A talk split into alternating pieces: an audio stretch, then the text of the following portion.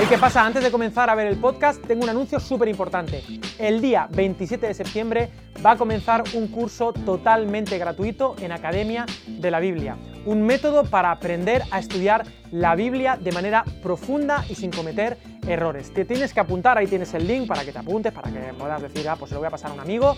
Disfruta de este podcast con Jaime Fernández, vamos a hablar de la pedagogía de Jesús, que tiene mucho que ver con el curso gratuito. Así que te inscribes, te apuntas, te llega un mail y todo perfecto. A disfrutar.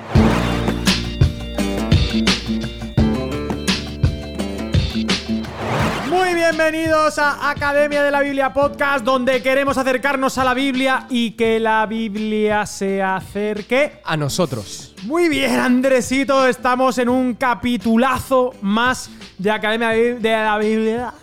Y como ven todos los que ven, eh, tenemos de nuevo a Jaime Fernández. Yo lo noto distinto desde la última vez que vino. Lo noto diferente. No sé si se ha cortado el pelo. No sé si se ha puesto crema. Se ha dado al sol. Está, está totalmente distinto. Con un contexto totalmente diferente a como lo habíamos visto la primera vez. Pero lo primero y principal, Andrés. ¿Tú cómo estás? Muy bien. ¿Cómo te sientes? ¿Cómo te, eh, está siendo un gran día.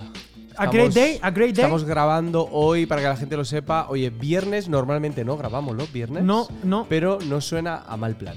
No suena a mal plan grabarlo bien. Bueno, puede ser una alternativa. Y eh, ¿estás bien, Andrés? ¿Ha cambiado algo desde la última vez que te lo pregunté? No, pues que ha pasado una hora, más o menos. Sí, ¿y qué tal? Bien. ¿Y las nenas en esta hora cómo las Pues en el cole están. Y no te he preguntado en su momento por Bonnie, ¿qué tal tu mujer? Muy bien, tío. A ver. Muy bien, porque ha habido cambios a nivel laboral y tal, y está muy contenta. Sí. Muy maja. Esa como es. La Bonnie. A ver si quedamos para paellita. Paellita Las de dos arroz familias. con Pronto. gambas y De chipirones. con chipirones. Jaime Fernández, de nuevo por nuestras tierras. ¿Qué tal? ¿Cómo estás? ¿Qué tal? ¿Qué, qué, qué, qué haces otra vez aquí? Sí, pues Cuéntamelo. desde hace unos minutos estoy fenomenal.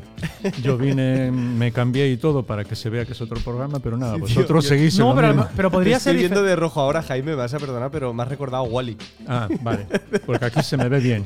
Claro, claro. Eh, pero podría darse el caso de en que nosotros estamos. Eh, ha coincidido que hemos. El outfit y nos hemos vuelto a poner la misma camiseta. Nos ha pasado más de una vez. Nos ha pasado y la habéis grabado el mismo día, no han sido diferentes. Bueno, ya os compraré otra camisa entonces para, Eh, para otro día. Sí, ahora, que no, no es por falta de presupuesto en academia. A ver, que es Sí, que- vamos sobrados. A ver si la gente se va a confundir. Presupuesto infinito. Infinito.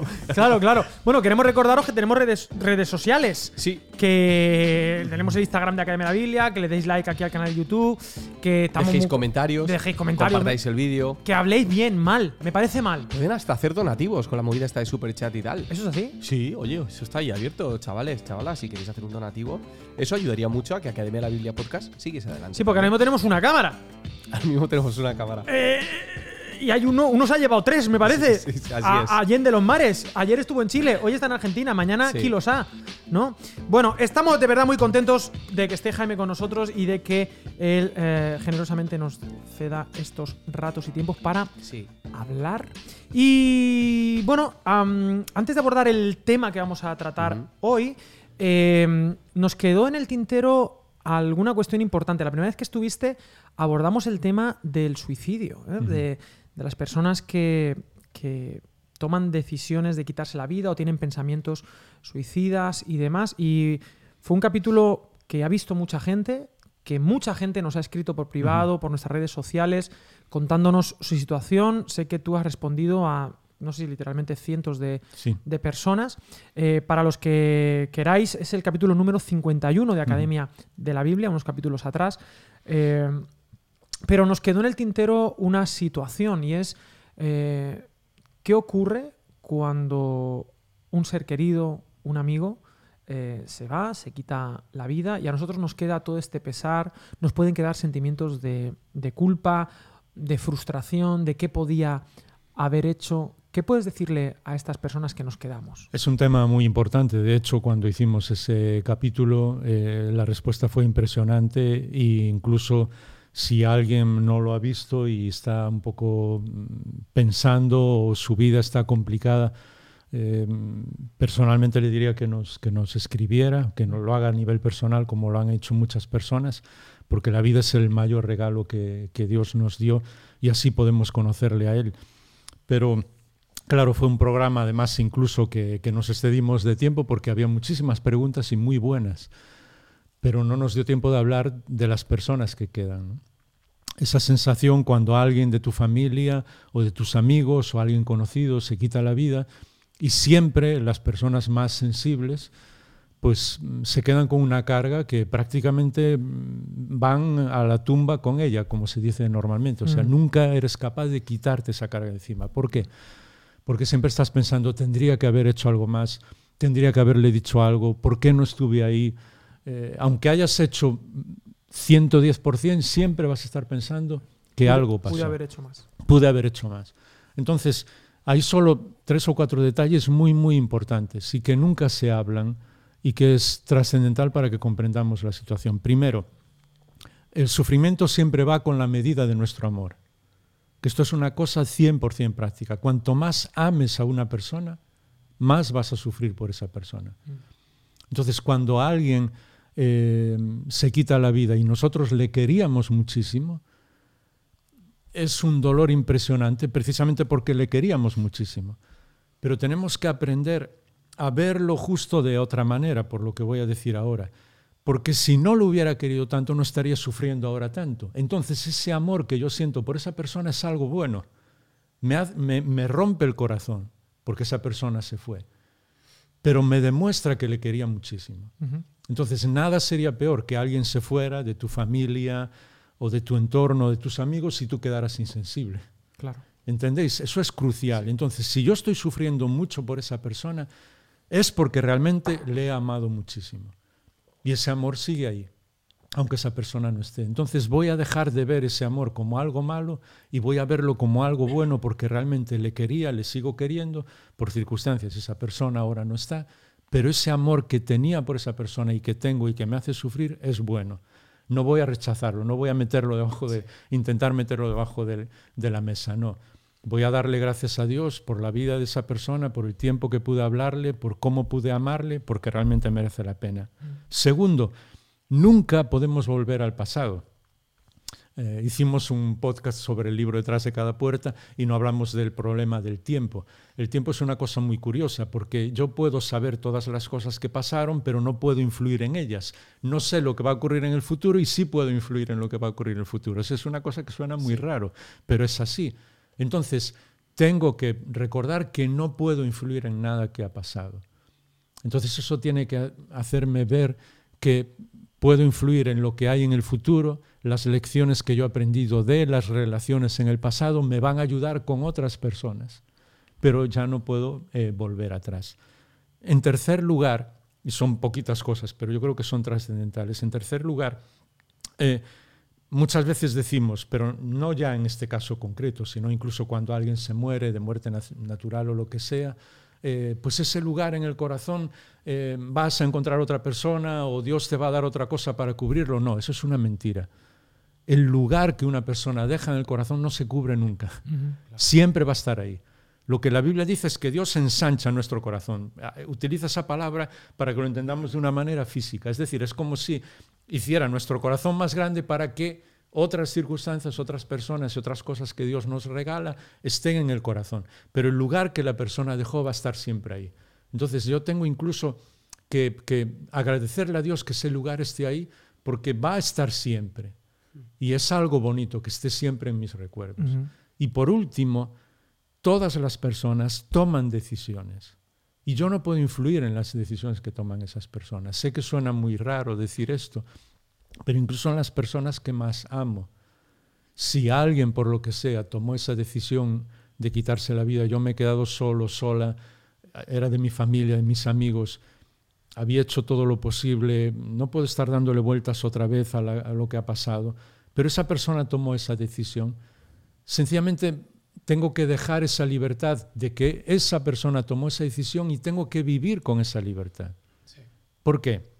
Mi Salvador, que puede hacer absolutamente todo, el Señor Jesús, Él incluso lloró por una ciudad, lloró por las personas y dijo, ¿cuántas veces quise y vosotros no quisisteis? Entonces, si alguien está ahora llorando con su corazón roto, ¿cuántas veces quise ayudar a tal persona y no pude? pues tenemos un Salvador que sabe exactamente lo que estamos sintiendo y Él va a restaurar nuestro corazón. Así que dejar todas las cosas, tenemos que dejar las cosas en sus manos, las situaciones que pasaron ya pasaron y sencillamente ver que ese dolor es fruto de nuestro amor, de la misma manera que es fruto del amor del Salvador por mí cuando yo tomo una mala decisión y saber que Él me comprende y seguir adelante con Él a mi lado.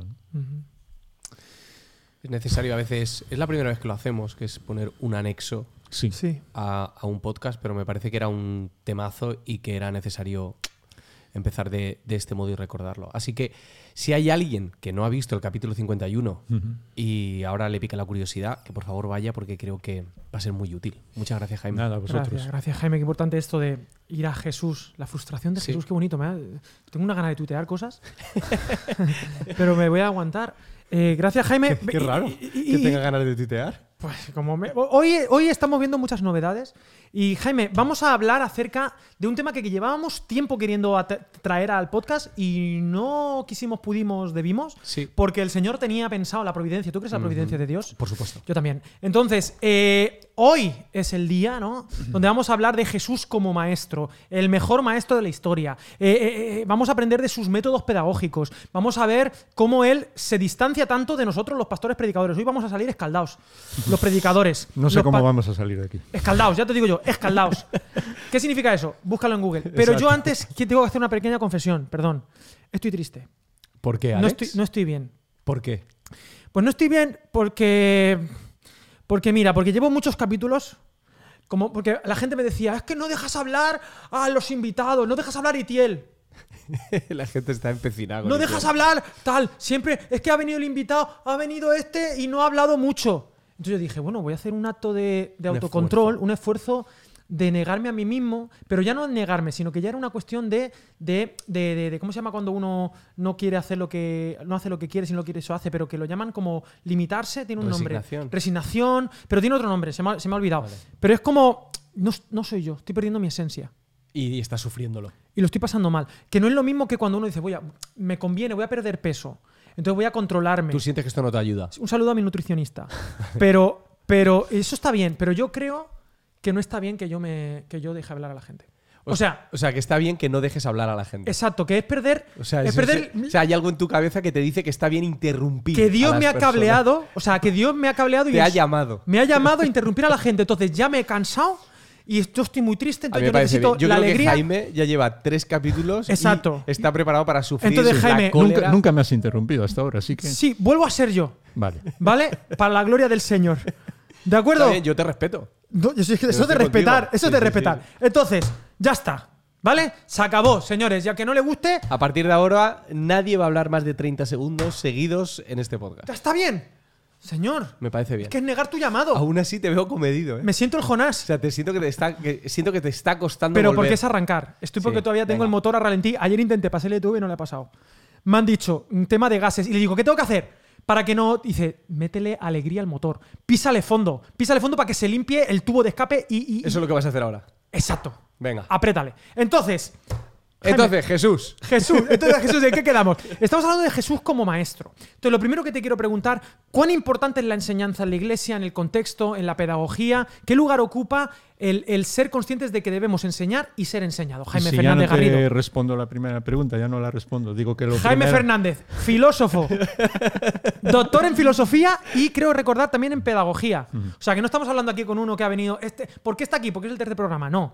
Estamos hablando con un doctor en pedagogía. Yo sé que él es muy llano, que él habla con, desde ese lugar, pero ojo, ojo que estamos hablando con una persona que ha pensado mucho esto de, de la enseñanza. La, la ha dado vueltas dado molino. Por eso no te están respondo a la, a la primera pregunta. Están aquí las vueltas. Ah, No bueno, que encima ha escrito un libro, porque Jaime, otra cosa no, pero tema que ve, tema que escribe un libro. Sí, tío, es muy fuerte. Exacto, entonces, maestro, la pedagogía de Jesús, Jaime Fernández Garrido, ¿por qué es importante abordar este tema de la enseñanza de Jesús? Por la primera pregunta ya no te la respondo, porque lo primero que el Señor Jesús hacía era sencillamente que la gente fueran ellos mismos. ¿Sabes que yo tengo aquí botones? Pues claro, No está activo. Pues- está muy flojito, ¿no? Sí, está flojito, pero funciona. No pasa nada. pues eso. Sí. Lo primero que él hacía era que las personas fueran ellos mismos. Vale, Así que la primera lección es que tú seas tú mismo. gracias. Ah, Jaime. muy bien. Bien. Pues entonces. ¿Por qué es tan importante? Porque si no, si no, yo también te puedo interrumpir. Sí, sí, lo ha hecho Sí, sí, de sí, lujo, no, no, muy además. bien, muy hecho bien, ver. bien. ¿Eso qué haces ahí? ruido, son son no- ruidos que no tú Ah, no los escuchas, pero no están en producción. ¿Por qué es tan importante? Porque no existe ninguna manera de crecer si no aprendes. Claro. Desde niños aprendemos, vivimos aprendiendo. Y cuando perdemos esa ah, aventura de aprender, dejamos de ser niños, ya no vamos al reino de los cielos, entre comillas. Sí, sí, sí. Es decir, ya no dejamos que el reino de los cielos venga a nosotros y nos atraviese con sus aventuras y sencillamente estamos viviendo de cualquier manera. Aprender hasta el último día y cuando estemos en la presencia de Dios todavía seguiremos aprendiendo. Pero en realidad todos, seamos conscientes o no, estamos aprendiendo todo el Sí, tiempo. porque si no estamos aprendiendo, alguien nos está enseñando y no lo sabemos y eso sí que es muy peligroso. Estamos siguiendo muchas normas, eh, maneras de actuar, estrategias, incluso en la iglesia, que no tienen nada que ver con la Biblia. O sea que siempre estamos siendo Sí. discipulados, por decirlo así. Siempre, siempre. Lo querramos o no. Y lo, lo importante es que, se, que realmente nos demos cuenta de que estamos siendo discipulados, a que estamos aprendiendo, porque si no vamos a ir a donde no queremos. Y yo siempre digo, porque me encantan esas frases, el que no sabe dónde va, va a donde no sabe. Ojo, ¿eh? Ojo que me hago un tatu. Aforismo Ojo que me hago un tatu. en, con letras hebreas. Claro. Pero vamos a ver, entonces también tenemos una gran novedad y es que eh, tenemos apuntes. O sea, Sí, sí. estoy viendo ahí que hay apuntes Sí, Son sí. suyos. suyos. Bueno, pero también, pero ya es un paso, ¿sabes? Porque a lo mejor me preguntas algo que no sé, tengo que preguntarlo. Muy bien. Eh, estaba yo pensando, eh, claro, de repente Jesús, ¿no? Llega y se pone a enseñar, pero él enseña, o sea, él, él ¿qué, ha- qué hace? Hace una prédica de una hora y media, tres puntos con tres subpuntos, hace una... Primero, y antes de todo, Sí, eh, nunca enseñó para enseñar. O- Nunca aprendió para enseñar. Nunca aprendí. Él eso. era la palabra de Dios, pero Jesús era un carpintero. Claro. hasta los 30 años. Entonces, segundo, eh, las personas que escogió no eran personas que sabían, entre comillas, no escogió entre los maestros de la ley, ni entre los escribas o los fariseos, escogió pescadores, cobradores de impuestos, mujeres que le seguían, alguna estaba endemoniada, había estado endemoniada. Sí, es decir, personas absolutamente normales, eso ya nos dice mucho. Mm. Y tercero, lo que hacía era hablarle al corazón de la gente con las cosas que ellos ya conocían. Por eso lo que te decía de ser uno mismo. Mm. La verdadera enseñanza comienza desde donde está la persona que escucha. Si no, no sirve de nada lo que tú enseñas. Vale, y, y Andrés, ¿te voy a decir No, algo? esto último que ha dicho, que me parece eh, buenísimo, porque las personas que tienen la costumbre de enseñar o la responsabilidad de enseñar, a veces hablan a la gente como si estuviesen en una posición en la que, en la que no están. No, Y esperamos que vayan a un sitio que a lo mejor no es el sitio al, al que deben ir. ni quieren ir. Claro. Exacto. O no, o no entienden por qué tienen que ir a ese lugar. Por eso el Señor estaba siempre con las personas en el lugar y en la situación que ellos estaban. Y se sabe pedagógicamente hoy y los medios didácticos es sencillamente partir del alumno, llegar donde está el alumno para que la vida del alumno pueda ser transformada con lo que estás enseñando. Si todo eso suena espiritual 100%. Claro. Sí. Pero son principios que se enseñan en las universidades de Exacto. pedagogía, ¿no? Y que nosotros en la iglesia, esos principios los dio el Señor Jesús, los hemos olvidado. Nosotros enseñamos para dar información y no, la información por sí misma no sirve para nada si no llega a la vida de la gente. Puedo estar, podemos estar en un podcast aquí 10 horas explicando cosas de la Biblia, la gente decir, es que he aprendido muchísimo y no aplicar nada, no ha servido de nada esas 10 horas, de nada. Claro. Lo- todo lo contrario, lo que ha hecho ha sido volverlos orgullosos porque conocen muchas más se cosas. les llena la cabeza así, ¿no? Ya te dejo hablar. Pero ¿cuál es? Toma de Mira, tu medicina. ya te dejo acaba de hacer Haikido. venga. Querías Iba a interrumpirle, iba a interrumpirle y claro, cuando con dice tu ese- propia fuerza. Claro, o sea, si me dice ya te dejo hablar, ya no quiero hablar. Venga, venga. No, pero la cuestión es que, eh, ¿cuál es entonces, desde la perspectiva de Jesús, el objetivo de la enseñanza, de la pedagogía? Transformar la vida. O sea, no es darme información, no es que yo sepa muchas cosas. Es que el objetivo de la peda- pedagogía a nivel general. y tampoco de las predicaciones del domingo. No. La información solo sirve cuando eh, transforma nuestra vida. Pero es lo mismo. eh, un médico puede tener muchísima información. Si luego no aplicas es- esa no cura. información, no sirve de nada. Vaya, vaya. Tú puedes ser la persona más sabia del mundo y ser un ignorante. Porque a lo mejor no eres capaz de tomar una decisión. Un necio. ¿Cómo, Un necio, mucho más necio que ignorante. Mm. Tienes razón. ¿Cómo podemos dar ese salto o cómo daba Jesús ese salto entre el conocimiento eh, o, o la información, mejor dicho, y la transformación? ¿De qué manera lo hacía? llegando a cada persona en su en dónde estaba esa persona. Entonces le hablaba a cada persona de una manera Pero diferente. entonces no es culpa de la persona. O sea, si yo predico No. y la gente me dice, es que tal, digo, pues ya tú ya te predicado el evangelio. No. Yo ya he cumplido, yo he cumplido mi tarea. Normalmente, en casi todos los casos, es culpa del maestro. Dios bendito. Entonces, ¿qué hacía él? Por ejemplo, cuando le hablaba a los escribas fariseos, los maestros de la ley, no les explicaba la ley, los llevaba donde él estaba. Nunca le dice, la palabra de Dios dice, siempre dice, no habéis leído tal cosa. ¿Por qué? Esa persona sí lo había leído. Entonces le dejaba la pelota en su tejado. Eres tú que tienes que tomar la decisión. Pero cuando le hablaba a una persona que no había podido leer la ley, le explicaba una historia sobre la naturaleza. Historias buenas, no. Historias de todo tipo. Del mayordomo injusto, es decir, hoy hablaría del político corrupto, eh, del juez que no quería escuchar, hoy hablaría de los jueces que a veces no hacen las cosas bien. Sí, todo eso fruto de la imaginación de Jesús, porque eso no se da. No, no, eso nunca existe. con la ironía gallega diríamos que eso en la sociedad no existe. No, es todo lo contrario. Él tomaba realidades, las realidades que todo el mundo conocía y entonces tú te metías en esa realidad. Y otra cosa que los maestros no suelen hacer. Muchas veces no le daba las respuestas a la gente, dejaba que las personas encontraran sus respuestas. Entonces muchas historias no terminan. ¿Para qué? Para que la persona le ponga un final. Nosotros le damos demasiada información a la gente, queremos que lo sepan todo. Es como si le dieras comida masticada. Y así la gente no puede crecer. Pero Jaime, no vayas tan rápido. es, que yo, es que yo... Eh, quería, decir algo acerca de eh, el que creo que el formato en el que normalmente enseñamos iba yo. Eh, no ayuda a poder establecer una conexión con cada una de las personas que está en la audiencia, ¿no? porque eh, son audiencias grandes. Eh, cuando digo grande me refiero a más de 50 personas, en la que cada uno está en una etapa vital totalmente distinta y es muy difícil conectar con cada uno. ¿no? Y lo importante que es ir a formatos y espacios un poquito más pequeños en los que podamos afinar un poquito más lo que, lo que decimos. Claro, porque lo que él siempre hacía, esta vez interrumpí, no, no, muy, muy, no, no, era los principios generales, decirlos a todo el mundo, como por ejemplo el Sermón del Monte, que, dicho sea de paso, entre paréntesis, lo puedes leer en unos 10 minutos, o sea, tampoco se pasó toda la mañana. el gran sermón del monte, exacto. pero esos eran los principios generales, pero las aplicaciones siempre eran comiendo con la gente en la playa, paseando, siempre en esas situaciones concretas. Nosotros mm. pasamos toda la vida dando principios generales sin aplicarlos. Es que lo que yo estoy pensando es que, por meterle picante al, tema, porque estás diciendo un montón de cosas súper importantes, pero por meterle picante al tema y por hablar de que el contraste es la madre de la claridad, o sea, la sensación que yo tengo, eh, y me doy el latigazo yo también, eh, me da culpa, es que parece que nuestro programa pedagógico es, vale, ¿cómo lo hacía Jesús? Vale, vamos a intentar hacer todo lo contrario. Sí. ¿Sabes? O sea, es como, vamos a ver, Jesús, ¿qué hacía? Ya has dicho varias cositas. Eh, Jesús, 10 minutos. Pues Ale San Pedro son 50.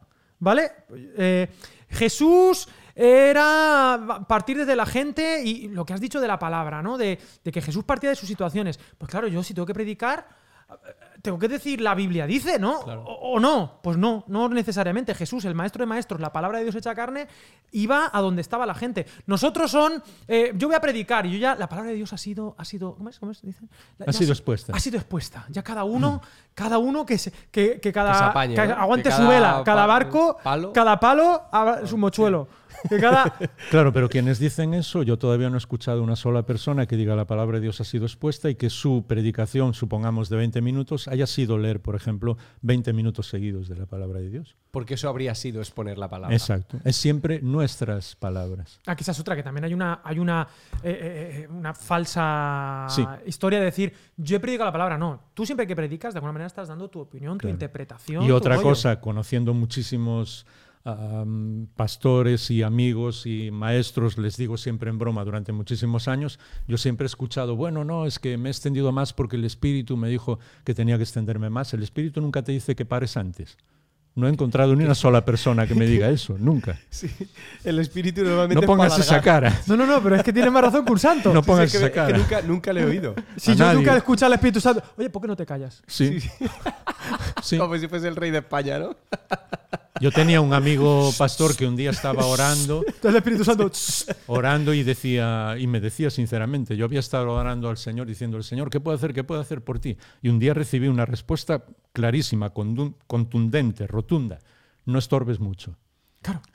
No, a mí sí que. Espera, Academia de la Biblia, ¿vale? Estamos con la Biblia. Cuando en Hechos 10 eh, Pedro está predicándole a, a Cornelio, ahí sí que el Señor le interrumpe, porque dice, Sí. estaba predicando y dice, "Ah, calla que estás, porque estaba diciendo, mira, no me gusta estar con vosotros. Y y Estaba Sí, haciendo... Y ya está, se acabó el sermón. Se acabó el sermón, vino el Espíritu Santo, dice, déjame a mí, ¿no?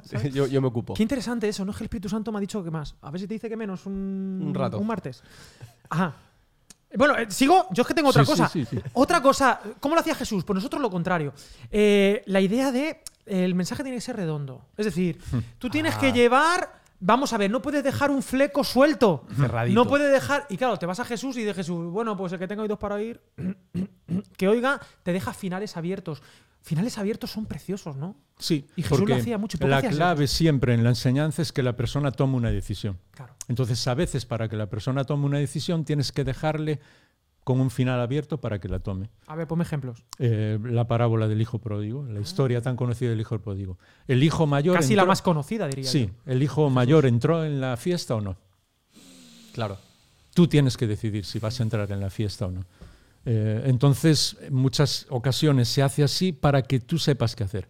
Eh, otro ejemplo que pongo, eh, y le pido perdón a todos mis amigos que ya me han escuchado este ejemplo muchas veces. Perdón a los amigos de Jaime Fernández. Sí, perdón. Eh, pero eh, algunas iglesias alguna vez me han llamado para hablar sobre materialismo, la- cómo influye en nuestra vida, en la vida de la iglesia. Es un tema muy importante en el día de hoy. Yo he preparado PowerPoints y un fin de semana tienes cuatro o cinco temas, cómo influye el materialismo en tu vida personal, en la vida familiar, en la vida de la iglesia, en los negocios, todo. Perfecto. El Señor un día, contando una parábola, sencillamente le dijo a la gente, un- lanzó una pregunta. ¿De qué aprovecha una persona si gana el mundo entero y pierde su alma? Y se fue. Ya está. Esa pregunta, 30 segundos, ni 30 segundos, es más importante que 100 congresos sobre el materialismo. Y llevamos reflexionando sobre esa pregunta durante Toda la vida. Qué bueno, ¿no? Eso es la clave. No, no lo hacemos, supongo que por miedo a que la gente llegue a sus propias interpretaciones, que es justo lo que Jesús quería que, Claro. que pasase. ¿no? Porque la única manera que aprendes es llegar a tu conclusión. Por eso incluso cuando hablamos con gente que está, digamos, obsesionada en su mente eh, por sectas, por falsas ideas o lo que sea, no puedes convencerlos. Tienes que dejarle con la pregunta para que esa persona resuelva la pregunta. Claro. Porque esa persona se va a enfrentar con esa pregunta toda su vida. Y esa es la clave y eso es lo que nosotros no hacemos. Nosotros le damos toda la información a la gente. como, como una vez eh, me contaron de una, una familia que estaban en la iglesia y uno de los niños, la niña, estaba ya, ya llevaba hablando treinta y tantos minutos el pastor y dice, mamá, ¿por qué habla tanto? Y dices que nos está diciendo cómo vamos a ir al cielo. Y la niña le dijo, ¿y tenemos que ir hoy? Entonces, es un poco esa sensación de que yo no quiero saber tanto. No. Claro. Déjale con una pregunta, como hacía el Señor, Mm. además en el momento exacto, y esa pregunta transformará la vida de esa Hay, persona. hay algo a nivel práctico eh, para poner en práctica esto que, que yo hago de vez en cuando y es cuando estoy hablando de ciertos temas y hay una serie de versículos muy conocidos que hablan sobre el tema, no mencionarlos. Que, Mm. es, que es al revés. O mencionar, mencionar solo uno y a lo mejor hay cinco más que hablan sobre el tema y son muy potentes, pero es importante dejar que esos versículos resuenen solos en la, en la cabeza de, de la, gente. claro. Y que ellos mismos re- relacionen eso, porque eso da peso a lo que, a lo que están escuchando y es una, están llegando a su propia conclusión. Eso era lo que hacía con los maestros de la ley, porque ellos sabían tanto, Claro. Pero es que nosotros partimos ya en que hay mucha gente que sabe muchas cosas ya. Mm. sabemos no demasiado. Sabemos demasiado. Uy, qué bonita esa frase, sabemos demasiado.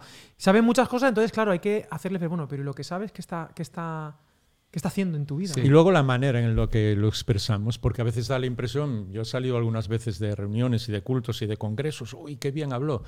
Y dice, ¿qué has aplicado en tu vida? ¿De qué habló? No sé, pero habló muy bien. Muy bien, es una cosa Sí, maravillosa. Entonces, eh, el propio Albert Einstein, nuestro amigo del último podcast, Podcast, sí, sí, sí. eh, dijo un día, me, si, me quiere sonar, me quiere sonar. si quieres exponer un tema, y él hablaba sobre teoría de la relatividad física cuántica, imaginaos, si quieres exponer un tema, tienes que hacerlo de la manera más sencilla posible.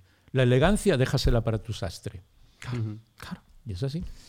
Hem- Hemos perdido nuestra personalidad a la hora de hablar, porque Jesús Sí. se le ve muy seguro Sí. de quién es y del el cómo va a hablar. Y esa es una pregunta clave, porque yo conozco muchísima gente que cuando habla desde el púlpito no son ellos.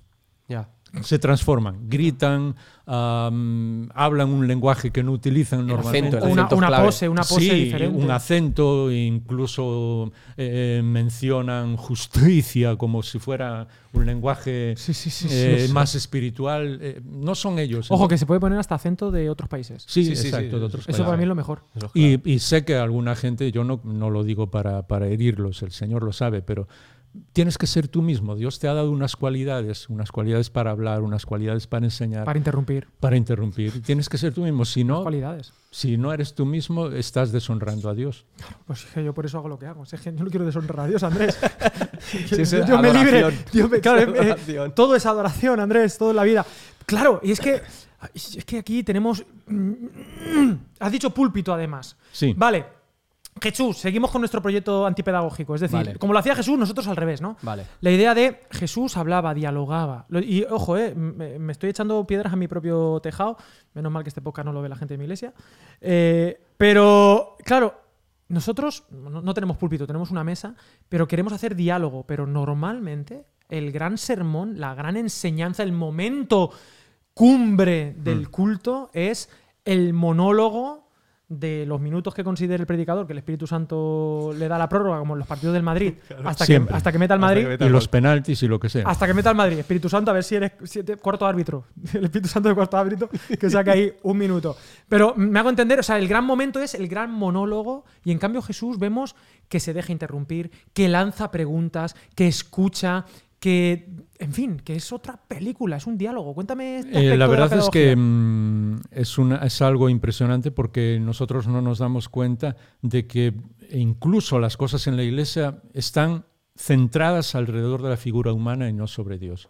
Yo incluso he escuchado, y es otro tema, algún día hablaremos sobre la adoración, A ver, como cuando se habla hablaremos del gobierno, pues hablaremos de la, hoy vamos a hablar. de la adoración porque eh, he escuchado incluso en, en reuniones sin iglesias, pues eh, adoramos para que las personas estén preparadas para luego que puedan escuchar la palabra de Dios. No, Claro, no claro. tiene nada que ver con eso. La previa. Sí, eso es sencillamente endiosar, perdonadme que lo diga así, a la persona que va a hablar. No, Dios te habla desde el mismo momento que sales de tu casa, antes de llegar a la iglesia. Y si Dios no te habla desde, el- y desde antes de que salgas de tu casa, ya no estás en un buen espíritu al ir allá Claro. y tienes que disfrutar de la adoración y tienes que todo. ¿Qué ocurre? Que lo que es la vulnerabilidad, que es algo muy importante en un maestro, que el Señor lo llevaba al extremo, siendo Él el maestro perfecto, a nosotros nos asusta. Mm. Y entonces nosotros decimos, no, es que yo no puedo decir, por eso te decía que sea algo que no sé lo iba a notar, yo no puedo decir que no sé algo. Pues claro, lo sabes todo. No, imposible. Hay una historia muy bonita de cuando se eh, hizo la, la biblioteca de París, que según parece la mandó construir en Napoleón, pues él puso a una de las personas más sabias de la ilustración en aquel momento como responsable de la biblioteca y él, cuando la inauguraron, empezaron a hablar. Perdón, de muchas- Napoleón Bonaparte. Bonaparte. Vale, sí. Entonces empezaron a hablar y, Por acotar. Por acotar, porque Y- anda que no hay Napoleones por ahí. Sí, muchos. Y entonces eh, le iba preguntando cosas, él le respondía y a otras que le, que le- que le preguntaba el, empa- el emperador, él decía, pues no lo sé. Ala. Cuando le dijo tres veces no lo sé, le dijo, pero no lo sé, ¿por- ¿para qué te pago yo?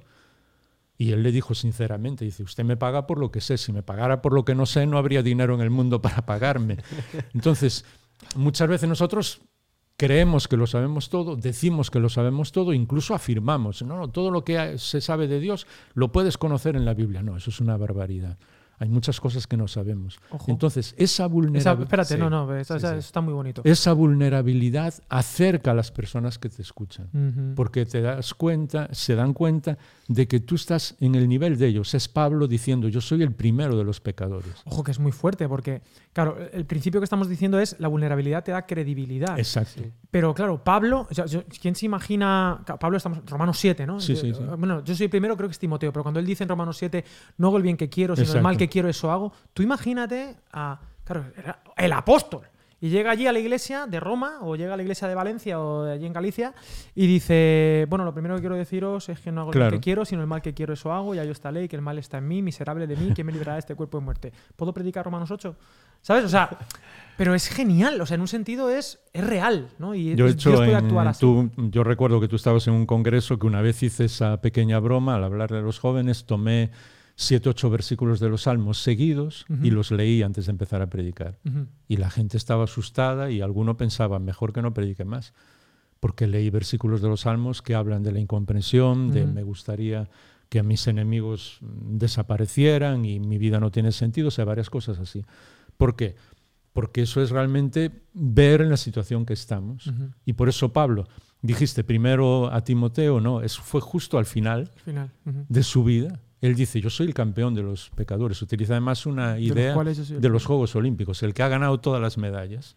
Entonces tú imagínate que mm, dentro de 10 años, si el Señor no viene antes o 20 años en tu iglesia, yo sigo diciendo, mira, me conocéis, ya tengo mis 80 años, sigo siendo el mayor pecador que existe. sí. Porque es realmente así. ¿Cómo el Señor expresó esa vulner- vulnerabilidad siendo Él perfecto? Pues te acuerdas, os acordáis en Juan capítulo, el Evangelio de Juan capítulo 6, cuando mm, Él explica muchas cosas y sobre todo aquello que dijiste, ya no me acuerdo si fue en este programa del anterior, de que tenemos que muchos. morir a nosotros mismos. Sí. Y mucha gente no lo entendió y se fueron. Sí. Entonces tú imagínate, estás en tu iglesia, tienes una predicación que dura cinco minutos, porque Juan 6 lo lees en cinco minutos, sí, ves que ya te he lanzado otra. Sí, sí, no, pero yo es lo que hago. Sí, pues que dura cinco minutos y después de tu predicación la iglesia se empieza a ir. No, no, no, yo no quiero venir más a esta iglesia. Mm. ¿Qué harías tú? Eh, dejadme que os explique lo que está pasando. ¿Sabes lo que él hace? Se vuelve a sus discípulos y le dice, ¿vosotros queréis iros también? Sí, no, no pretende en ningún momento cerrar, cerrar el círculo, matizar. Eh, me refiero realmente No, a. lo que quiere es que la persona que le siga, le siga con todo. Con todo.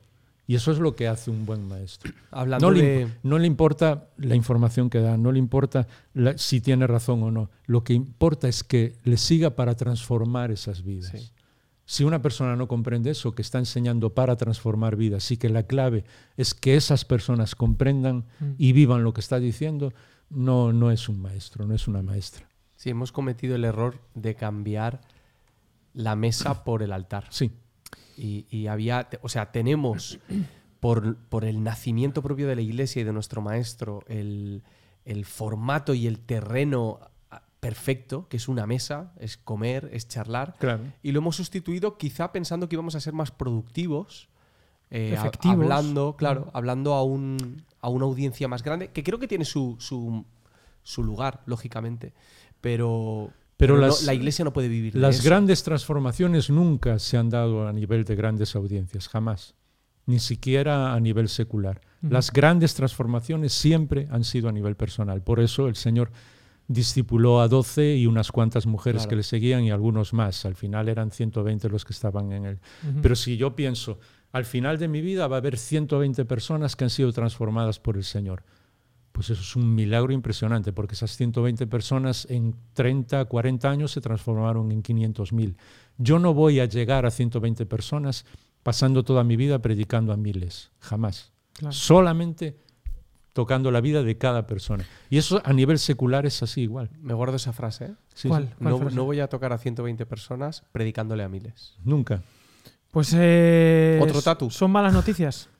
Eh, pero el punto, siguiendo con nuestro programa evangélico del siglo XXI de hacer lo contrario de Jesús, otra cosa que hacemos también muy bonita es, vale, tengo que enseñar, voy a hacerlo así, finales abiertos y tal, pero entonces lo voy a hacer en un aula o en una iglesia que parezca un aula, en un local, con los bancos, con yo aquí y con el púlpito. Y aparte, sigo con el picante, esto ya es habanero.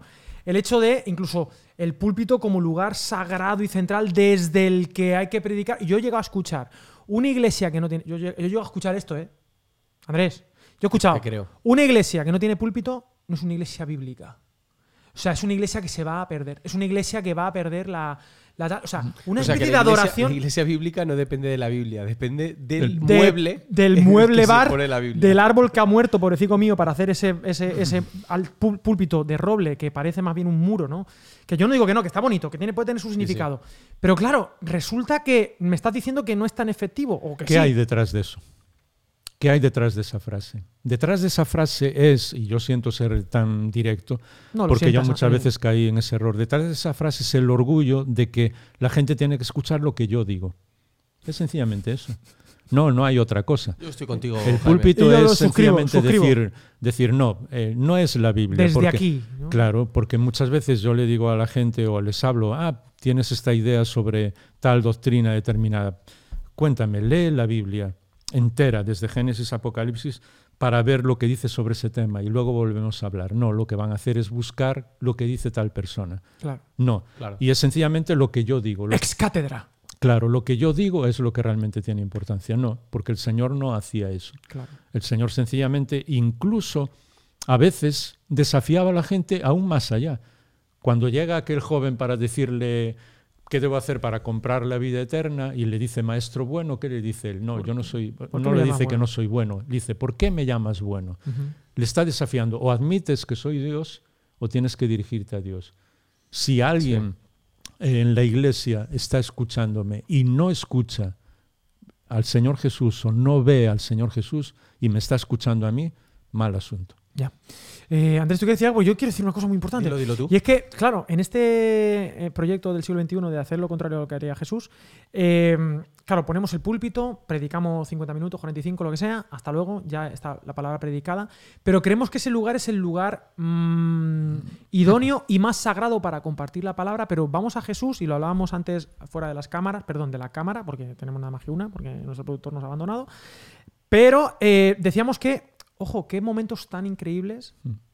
en torno a una mesa, lo sagrado que es poder compartir, hablar, dialogar en torno a, a una mesa, a una comida. Ese momento puede ser más importante, más trascendente que la predicación del domingo. La gran a las mayoría de 11. las, de las situaciones. Te la- cambia. sí, la gran mayoría de las situaciones en las que el Señor Jesús enseñaba o pasaban cosas o alguien era sanado o incluso a- alguien, alguna mujer venía lavaba sus pies con sus lágrimas. La gran mayoría de las situaciones eran en comidas. Y a veces la gente dice, bueno, porque le señalaban que él comía con los pecadores. No, él comía con todo el mundo que le invitaba, Claro. incluso con los maestros de la ley, que a veces la propia palabra de Dios, los evangelios nos dicen que le invitaban para tentarlo, para tender una trampa. A él no le importaba, iba a todas las comidas porque sabía que en ese momento podía tocar el corazón de las personas. Entonces, mm, a mí cuando me invitan a comer a donde sea, voy y le pido al Espíritu de Dios que me dé sabiduría para en algún momento, por alguna circunstancia, decir, aunque solo sea una frase, una pregunta, soy gallego, me encantan las preguntas, para que ellos se queden con la pregunta. Mira, yo te cuento mi testimonio. Pon música triste. No, No, esas risa. son risas. Nada. Te voy a contar mi Mi testimonio. Tú no estás disfrutando Está de sonando, momento. algo No como, pasa está sonando algo muy De Friends. rockero. No, la cuestión es que. Es que eh, yo prefiero escucharos a vosotros. Qué bonito, qué bonito. La Qué cuestión, maestro. que maestro. Eh, no, pero yo sí recuerdo que ha habido quizás frases en predicaciones que me han afectado. Mm. Pero lo más significativo siempre ha sido en torno a una conversación, en torno a un, a un debate con un amigo, a una salida, estamos tomando algo y de repente hay una frase que me, que me impacta y que, me, que, absorbo y que digo, wow, esto es genial. E incluso cuando yo desarrollo predicaciones me he dado cuenta de que muchos de los conceptos que quizá pueden ser más llamativos para los oyentes, son fruto de conversaciones que he tenido con amigos. ¿no? Entonces, ¿qué, qué, qué, qué secreto estamos perdiendo y olvidando en la iglesia? Y depender del Espíritu de Dios 100%. Sí, claro. Sí, 100%, sí, sí, sí. porque eso es algo que eh, hablo en el libro, en los últimos capítulos, porque los primeros tienen que ver solamente con lo que es, digamos, la pedagogía, la didáctica, que cualquier persona, incluso no creyente, puede leer esos capítulos y le van a encantar, porque él es el maestro. Pero en los últimos entro en la parte espiritual. Y en la parte espiritual, cuando el Espíritu de Dios te ayuda y Él dirige todas las cosas, es el que realmente hace la diferencia. Y vas a ver incluso una, una sensación que yo supongo que vosotros habéis tenido muchas veces, que, que a mí me ha pasado muchas veces, que tú estás predicando, estás diciendo algo y de repente estás diciendo una frase que nunca la has pensado, que no la Sí. llevabas escrita, que dices, ¿por qué he dicho esto? Y luego resulta que cuando alguien habla contigo al final, dice que fue justo esa frase que Dios usó para tocar esa vida. Eso no tiene nada que ver con nosotros. Exacto. Entonces, esa es la parte espiritual del maestro, saber que tú te tienes que prepa- preparar, ver lo que el Señor hacía, leer la palabra de Dios, investigarlo todo, pero al final el que va a tocar la vida a nivel espiritual, otra cosa es si tú eres maestro de una asignatura normal, digamos, entre comillas. Pero si realmente va a transformar la vida en algo espiritual, quien va a hacerlo es el Espíritu de Dios, no tú. Que, eh, Jaime, perdona. Hay aquí un capítulo que se llama Capítulo 8, enemigos del proceso de aprendizaje. Mm.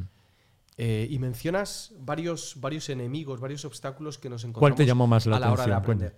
A ver, el más potente yo te diría que es el primero, que, que es el orgullo. Mm. Pero no sé si hay otro que tú consideras... El orgullo es porque o yo creo que lo sé todo o no quiero dejarme enseñar. Entonces, a lo mejor alguien que está escuchando ahora, yo supongo que muchos nos escucharán porque tenéis una audiencia además que son súper amables por lo Son que he los visto mejores. en los comentarios, Mm. pero habrá alguno que diga, pues estos Son tres, gente muy válida. claro, estos tres están diciendo quién sabe lo que. Son y no personas son capaces, extraordinarias. no son capaces, sí, sí, más extraordinario es imposible. Imposible, no, no, son gente, vamos. Muy bien, Ale. Esto es como cuando uno va al concierto. Bu- Buenas noches, Rosario. Buenas noches, Sevilla. Buenas noches, Valencia. Sois el mejor público del mundo. Sí. ¿Ya Ajá. estás contento de interrumpir? Sí, sí, Tranquilo. sí. Entonces, Vamos, Jaime. las personas no son capaces de ir a los evangelios para ver si realmente es cierto o no. Y dice, no, esto lo están diciendo. Por eso el orgullo nos impide crecer. Mm. Por eso eh, Jesús dijo que teníamos que ser como niños, porque el niño básicamente siempre quiere aprender y ve eh, eh, la necesidad de aprender como algo entusiasmante. Le encanta, a los niños le encanta la imaginación y son capaces incluso de repetir varias cosas. Por eso un niño juega y hace una cosa y la repite y la repite y la repite porque le encanta lo que Sí. está haciendo. Eso es lo que después, cuando ya somos gente sabia, que conocemos mucho, ya no hacemos. Porque pensamos, bueno, ¿qué van a decir de mí? Cada vez que tú piensas qué van a decir de mí, estás dejando de ser tú mismo. No estoy hablando de cosas que hagas que son malas, estoy hablando de cosas de nuestro temperamento. Por eso antes decía que cuando vivimos nuestro temperamento, honramos a aquel que nos dio ese temperamento. Claro. Sí. Entonces sí puedes interrumpir. Lo que tienes que hacer es Hacerlo bien. Claro, y pensar, esta vez que he interrumpido he aprendido algo. Claro. Entonces eso te va a ayudar a interrumpir mejor, Mm. porque es tu carácter. ¿Me, Mm, me mm, seguís? mm, Sí. Entonces, la persona que nos está escuchando ahora, si dice, no, pues yo no quiero saber nada más de esto, ¿qué está delatando? No que sabe mucho, sino que es una persona orgullosa. Es que de la si misma tengo- manera que si alguien me escribe, me pone un comentario, Jaime, esto que dijiste, pues no es cierto por esto y yo no lo leo. Ah, ¿qué sabe este? No, yo tengo que leerlo, porque a lo mejor lo que me está diciendo es cierto y me va a ayudar la próxima vez que hable sobre esto. Esto, esto también se puede aplicar a la persona que va a enseñar. En, el, Exacto. en el proceso Claro, de claro. preparar esa enseñanza, ¿cuánto espacio va a dejar para dejarse sorprender por una información nueva que por una revelación nueva? Normalmente cuando tenemos una idea, buscamos toda la información que corrobore, avale, que avale claro, claro. e- esa idea. ¿no? Y no, tienes que ir eh, con lo que los principios te moldeen a ti, no Claro, al revés. claro. Pero no tenemos tiempo, te quiero decir. Sí, no. No hay, no hay tiempo para parar y para encontrarse con una sorpresa entre semana y No decir, wow, ahora tengo que reformular. No la dejamos sitio enseñanza". a Dios para eso. Claro, otro de los enemigos es perseguir al disidente. El que no piense como yo, mejor que no venga. Claro. No, todo lo contrario. Porque el Señor argumentaba con todos y respondía a lo que ellos decían. Claro. Por eso, eh, Eso cuando... es súper pedagógico, ¿no? Exacto. Eh, ¿Os acordáis de ese capítulo cuando primero llegan los fariseos y le dicen algo y él les responde, luego los saduceos y él les responde, luego los maestros de ley, vienen todos, todos, todos, les responde a todos, normalmente con preguntas, porque él no está persiguiéndolos, él lo que quiere es ganarlos. Atraerlos. Y entonces él termina haciéndoles una pregunta cuando habla de, de David. ¿Por qué le dice Señor al Señor si realmente, por qué Dios le llama Señor? Porque le está diciendo que Él mismo es Dios. Entonces, eso de, bueno, esta persona no piensa como yo, mejor que no venga a la iglesia. No. En la iglesia tenemos que aprender a disentir, a tener situaciones diferentes, a pensar en cosas diferentes, porque en esa riqueza hace que todos aprendamos. Hay muchas características en cuanto a enemigos de la enseñanza, pero sí. son, son Dos, dos cosas, dos cosas. Una, una que me he quedado con eso, claro, que aprendo cuando interrumpo. Pero es que, claro, si tengo que pedirle al Espíritu Santo para interrumpir, no me da tiempo. Entonces he aprendido que tengo que tener fe en el Señor. Y que tengo que mejor confiar. pedir perdón que permiso. ¿no? Exactamente. Y yo aprenderé ensayo y error. Creo que es porque es que no me da tiempo a interrumpir. Es un ya- método de o sea, aprendizaje. Claro. Exacto. Y número dos, has dicho algo muy bonito cuando vamos a la iglesia y tal, pero siguiendo con esta, este antisistema de, de Jesús, eh, algo que Andresito me ha metido mucha caña. Hemos estado en Israel, Andrés y yo.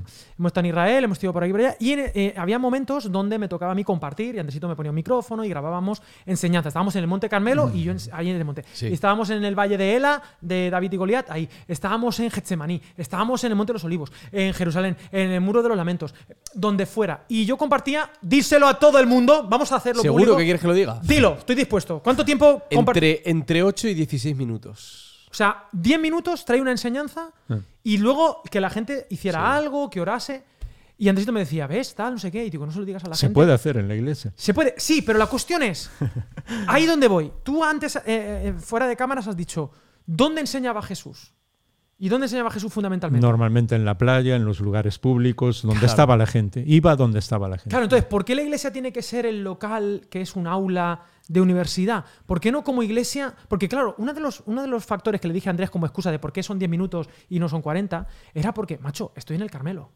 O sea, mm, mm, aquí, eh, aquí es una experiencia inmersiva. Claro. Entonces, a veces el estar en un local cerrado, sin luz, con el púlpito de todos los domingos, con el tal, con la misma, la misma, el mismo Bueno, banco, el mismo sitio. Que El puede- Señor Jesús dijo, id y haced discípulos. Nunca dijo que vinieran a la iglesia. Ya, pero nosotros estamos en el problema anti. O sea, nosotros. Claro, Claro. por eso que, que, Que él vengan. no, eh, lo único que dice, y tiene que ver además con un te- contexto diferente, es aquella célebre frase, no dejéis de reuniros como algunos tienen por costumbre, pero Ajá. no está diciendo en qué lugar Claro. se estaban reuniendo. La cuestión es estar juntos. La iglesia está metida siempre dentro de un local Ujú. y eso bíblicamente no es correcto, precisamente porque incluso en los primeros tiempos se reunían en las casas. Y la casa misma te da pues para hablar, conversar, para que uno se levante porque tiene que ir al baño, el otro va a coger algo de comida y trae, aquella persona tal, viene un niño y está corriendo, que por otra parte, eh, cuando el Señor hablaba, los niños venían y se sentaban con él. ¿Quieres saber si eres un buen maestro? Pues cuando estés hablando, fíjate si los niños se van o vienen y se acercan y se sientan contigo. Es algo muy simple. Y luego la necesidad de llevar a la gente al extremo para que aprendan. En eso el Señor era el maestro de maestros. La playa. ¿Por qué utilizaba también las, ex- las exageraciones? En el sentido de que no por la exageración en sí misma, sino para llevarte al extremo para que aprendas lo que realmente Tu tienes. que- mano te es ocasión de caer, córtate la mano. Para que Claro. recuerdes. Porque dice, si tú estás eh, mirando demasiado a una mujer o a un hombre, dependiendo del caso, y vas a pecar, pues quítate el ojo. ¿Qué está diciendo? Si no quieres pecar, ¿sabes lo que puedes hacer? Ser ciego. Entonces, ¿cuál es la enseñanza? No, yo no quiero ser ciego. Yo voy a honrarte a ti. Yo voy a mirar solo a mi mujer. ¿Entiendes? Es, es llevar a la clave. Pero al extremo incluso de lo que la propia Biblia dice. Y sé que estamos terminando y desato la, eh, la caja de los truenos Sí, al sí, final.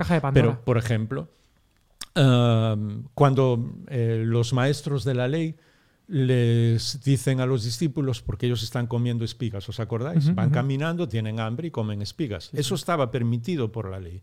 Sencillamente porque se dejaba parte del terreno como un diezmo a los pobres para que los pobres no se murieran de hambre. Correcto. Entonces podían comer, pero los maestros de la ley habían dicho que no podían hacerlo en sábado porque implicaba abrir la espiga, Trabajo. una norma que ellos habían establecido. ¿Qué hace el Señor?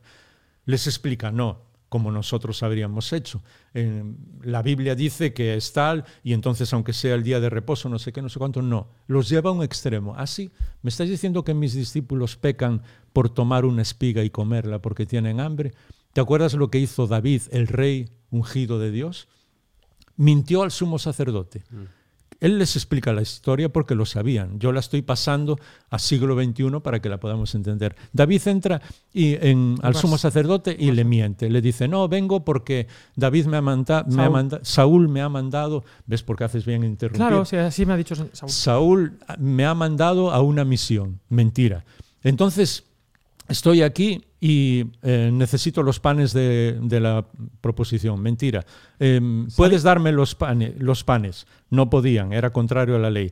Mis eh, soldados sí, ellos también van a comer. No podían ni David, mucho menos los soldados. No, ellos sean, están limpios según la ley. Mentira. O sea, dice todo un montón de mentiras, infringe la ley Y se come el pan sagrado. y lo que es más grave, se mueren docenas, miles de personas por culpa de lo que David hace. Porque Doeg después mata a todos los sacerdotes y no contento con eso, por el odio de Saúl, va a la ciudad y mata a todas sus familias, niños incluidos.